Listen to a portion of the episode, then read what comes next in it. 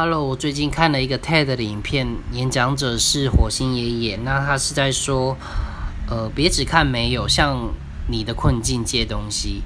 那其中有一句我印象还蛮深刻，就是他总结的部分，就是他说：“我觉得困住我们的从来不是没有什么，而是我们如何看待没有。”那我觉得这真的蛮转念的，因为。没有什么什么什么，很多东西可以变得很消极。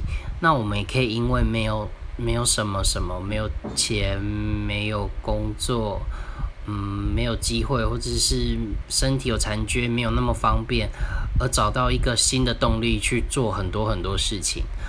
所以，那对我来说，这句话其实在我的生活中非常常发生。我因为我的反应没有很快，所以我要花很多很多的努力跟时间去投入某些事情，那也变得让我很有耐心。